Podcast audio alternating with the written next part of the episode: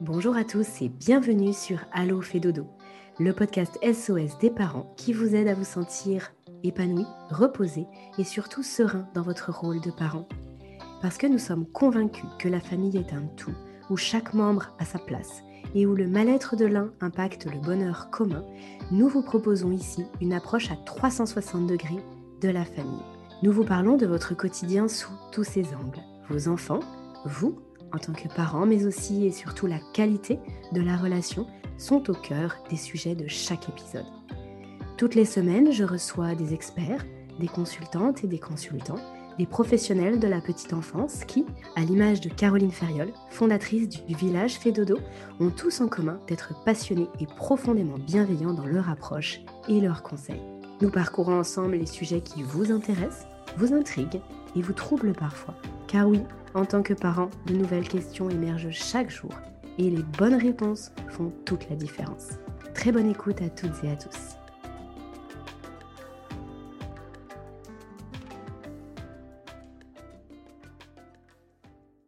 Bonjour Caroline. Bonjour Aurélie. Un nouvel épisode avec toi sur Allo fait dodo pour parler du sommeil des bébés aujourd'hui, des bébés et des enfants. Bon Caroline, je ne te présente plus. Tout le monde te connaît sur le podcast. Alors on va pouvoir rentrer, directement dans le vif du sujet parce que tu as eu, tu as eu une question qui, qui reprend un sujet qui est souvent évoqué sur les réseaux, d'une maman, d'une maman d'un petit Elliot de 5 mois. Alors cette maman Sabrina nous dit: «Mon bébé de 5 mois se retourne sans cesse sur le ventre. Ça le réveille, il pleure et je dois le remettre sur le dos. Quoi faire? Oui, c'est une question qui revient très très souvent euh, avec les, petits bébés. Souvent, c'est aux alentours de 5 mois, 6 mois.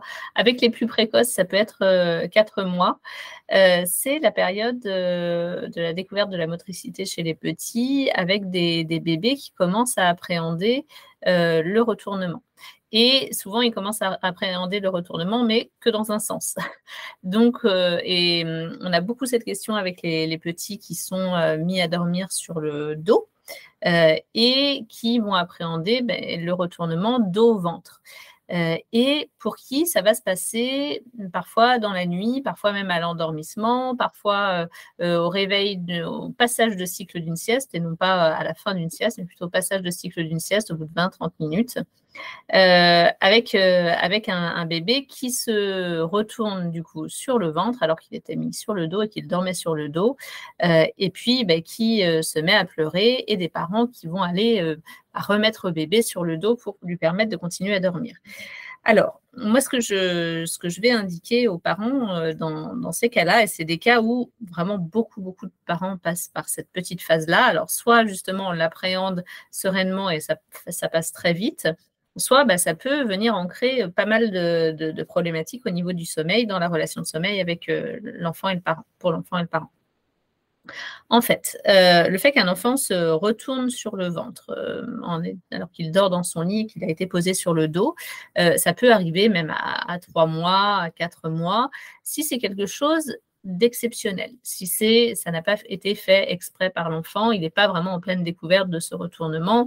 Euh, voilà, c'est vraiment ponctuel, exceptionnel. Là, moi, ce que j'indique aux parents, c'est oui, retournez votre enfant sur le dos euh, et pour lui permettre de continuer à dormir. Mais à partir du moment où ça devient quelque chose de très récurrent, que ça vient euh, provoquer des, des, demandes d'intervention du parent plusieurs fois dans la nuit, parfois provoquer des endormissements plus longs parce que l'enfant se remet sur le ventre et ça devient une bataille, le parent le remet sur le dos et ainsi de suite, euh, ou euh, justement bah, des, siestes avec des endormissements plus compliqués et des réveils de sieste aussi. Euh, l'enfant qui, au bout de, des réveils de sieste trop tôt, hein, l'enfant qui se, se, met sur le ventre, qui appelle au bout de 20-30 minutes alors qu'il aurait besoin d'une sieste de deux heures. Là, dans ces cas-là, moi, je vais indiquer aux parents de prendre conscience que euh, c'est une phase de développement de, l'enfant qui est complètement normale et c'est une phase de découverte aussi pour l'enfant de nouvelles stratégies de sommeil et de la motricité dans son corps. C'est-à-dire que jusqu'à présent, vous positionniez votre enfant sur le dos euh, et il dormait sur le dos parce qu'il n'avait pas tellement d'autres choix finalement parce que sa motricité ne lui permettait pas autre chose. Euh, là, votre enfant découvre qu'il est en mesure de se mettre bah, sur le ventre, peut-être même sur le, côté, de, se mouvoir dans le lit. et c'est positif, c'est très positif. et je rappelle que même si actuellement on va encourager très fortement la position dorsale pour coucher les bébés parce que c'est en lien avec les statistiques de diminution des risques de mort inattendue du, nourrisson, hein, MIN, Aujourd'hui, le, corps médical, l'OMS, euh, va vraiment préconiser aux parents de coucher leur enfant sur le dos. Euh, pour le moins, euh, on sait aussi que la position physiologique de sommeil des nouveau-nés, eh bien, c'est beaucoup plus la position ventrale, avec le fait d'être en position fétale notamment. Et donc, il est normal qu'un petit euh, qui commence à découvrir le fait qu'il est apte à sa motricité bah, se mette à se retourner sur le ventre durant son sommeil et découvre un petit peu tout ça. Par contre, ben, oui, il peut sembler perdu, il va appeler, il va pleurer, il va avoir l'impression, lui aussi, il va être dans la croyance qu'il n'est pas en capacité de se rendormir dans cette position ventrale euh, et, euh, et, souvent, il n'est pas en capacité de revenir sur le dos parce que faire le, le retournement le retournement inverse, bah, ça prend un petit peu de temps et, d'exercice aussi. Donc, plusieurs indications pour le parent. Un, si votre enfant fait ce retournement dos ventre, ça veut dire que là, il a euh, acquis la motricité et la musculature euh, nécessaire pour justement enlever les problématiques de mort inattendue du nourrisson à partir du moment où, euh, l'enfant dort sur le ventre. Ça veut dire qu'à ce moment-là, les indications vont être de laisser l'enfant dans la position qui est la sienne. On couche son enfant sur le dos et ensuite il prend la position qu'il souhaite à partir de la motricité qu'il va avoir. Et donc, si votre enfant sait se retourner sur le ventre et que c'est pas quelque chose d'exceptionnel, que voilà un accident, je dirais, là, il va être important de respecter à partir de maintenant et tout au long de sa vie euh, la position qu'il va souhaiter prendre. Et peut-être que bientôt, la position qu'il prendra, oui, en effet, bah, ce sera sur le ventre pour dormir, sur le côté, en travers du lit, euh, voilà, dans, des positions toutes plus euh, euh abracadabrantesques. Mmh. Euh, voilà, c'est son droit et c'est extrêmement important de, de, de, prendre conscience à ce moment-là pour le parent que là, c'est l'enfant maintenant qui va pouvoir déterminer quelle est sa position de sommeil. Donc, une des premières choses, c'est aussi de pouvoir lui donner l'espace pour ça. Donc, euh, si bébé était dans un berceau ou dans un cododo, bah, c'est le moment de lui permettre de passer à un lit qui va lui permettre suffisamment de motricité pour pouvoir faire des retournements dos, ventre, ventre, dos, crapahuter un petit peu partout. Euh, et donc, c'est là que c'est le bon moment de passer à des lits de dimension 60 par 140, par exemple, comme un, lit à barreaux euh, ou un lit parapluie, en tout cas tous les modèles de lit qui vont être au-dessus de celui du, du, modèle berceau cododo. Donc, c'est la première chose. La deuxième chose, ça va être euh, que vous allez avoir besoin d'accompagner votre petit dans la découverte potentiellement de cette nouvelle stratégie de sommeil. Parce que lui, comme vous, euh, est dans la croyance qu'il n'en a qu'une seule, qui est celle sur le dos. Euh, et donc là, quand il va se retrouver sur le ventre, bah oui, il va pleurer, bah oui, ça va être, il, va croire que ça n'est pas possible de s'endormir sur le ventre. Et donc là, l'action à avoir, ça n'est plus de le retourner sur le dos, mais ça va être vraiment de l'accompagner dans les émotions qu'il y a à vivre, dans la sécurité autour de tout ça, pour qu'il puisse découvrir qu'il peut poser sa tête sur ce matelas, oui, et il peut s'endormir. Et donc là, le bébé va pouvoir euh, explorer vraiment toutes les nouvelles dimensions qui vont s'offrir à lui dans cette nouvelle position ventrale. Donc, en effet, euh, explorer les mains près de, sa bouche, recroqueviller euh, ses, ses, jambes éventuellement, ramper un petit peu dans, dans tout le berceau aussi, euh, pouvoir se, mouvoir encore plus, encore plus facilement, peut-être adopter euh, au final une, position sur le côté. Et euh, dans l'ensemble de ces découvertes-là, si elles provoquent quelques émotions chez lui, moi, je vais encourager le, parent à accompagner son enfant autour de ça, lui donner la sécurité, lui redonner de la sécurité et par contre, ne pas avoir d'action sur son corps. et très rapidement, en réalité, à ce moment-là, eh bien, l'enfant va sortir, va découvrir que, ah bah oui, je peux me rendormir sur le ventre, je peux m'endormir sur le côté, etc. Et, en une ou deux fois, je dirais, là, le bébé va sortir de la demande d'intervention autour du, autour du parent sur ses positions de sommeil et le parent aussi.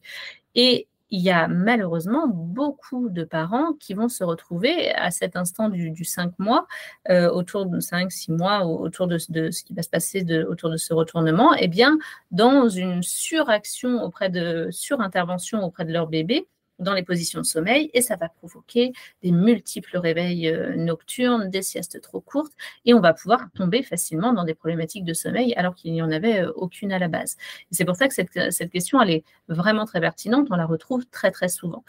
Et euh, donc, J'accompagne mon enfant, je lui laisse toute motricité dans la découverte de nouvelles stratégies de sommeil et je lui permets là euh, de passer une étape dans sa vie autour du sommeil, autour des stratégies de sommeil et autour de la motricité.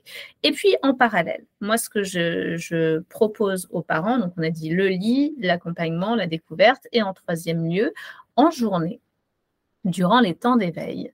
Là, ça peut être le moment éventuellement euh, de permettre à bébé aussi de découvrir que bah, il a réussi à faire le dos-ventre, eh bien, il va pouvoir faire aussi le ventre-dos. Et là, de pouvoir mettre en journée bah, bébé euh, sur le ventre aussi, euh, en, tummy time. De toute façon, c'est quelque chose à, faire dès la naissance euh, régulièrement euh, pour vraiment muscler bébé. Et puis, à ce moment-là, eh bien, vous allez pouvoir pousser sur un des pieds de bébé pour pouvoir remonter un petit peu son genou sur le côté.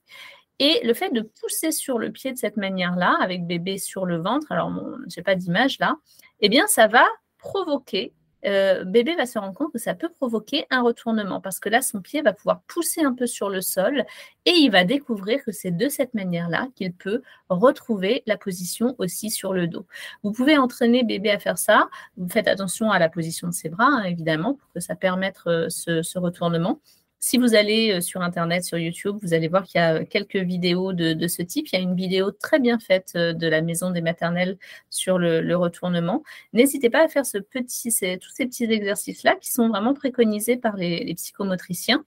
Euh, vous pouvez aussi, avec bébé en position ventrale, lui montrer un objet euh, un petit peu en hauteur, un petit peu au-dessus de sa tête. Il va avoir envie de lever un de ses bras justement pour atteindre l'objet dans cette position. Et là, il va aussi pouvoir découvrir que la bascule peut se faire euh, euh, plus facilement. Et donc, d'expérimenter ce retournement ventre-dos, qui parfois fait peur à certains bébés et donc peut mettre pas mal de temps, s'il l'expérimente avec vous, eh bien, il va pouvoir le mettre en œuvre aussi d'autant plus facilement et découvrir que dans son lit, il peut faire euh, dérouler boulet, choisir de dormir sur le dos, sur le ventre, dans toutes les positions possibles et imaginables euh, et, et, appréhender euh, vraiment son sommeil euh, avec tout ce que son corps lui permet, lui permet de faire euh, et, de découvrir. Et donc, ce moment-là, il est important à pas louper, à, voilà, euh, à, découvrir avec son bébé. Je ne rentre pas idéalement dans le fait de, de prolonger les endormissements de la sieste du soir en retournant bébé à chaque fois sur le dos. J'accepte qu'il y ait un petit moment où, même si on était dans beaucoup de sérénité autour du sommeil de son enfant, eh bien, il y a un petit moment d'accompagnement, peut-être de frustration que j'accompagne. Mon bébé découvre qu'il peut avoir une nouvelle position de sommeil dans ses stratégies de sommeil. Et là, tout s'apaise très rapidement. Oui et du coup, ce qu'on peut effectivement retenir, c'est que plus on plus on comprend et on connaît, bah, son son fonctionnement à bébé et plus ça permet nous, en tant que parents, d'être le moins interventionniste possible et c'est quelque chose déjà que tu nous avais partagé dans un précédent podcast.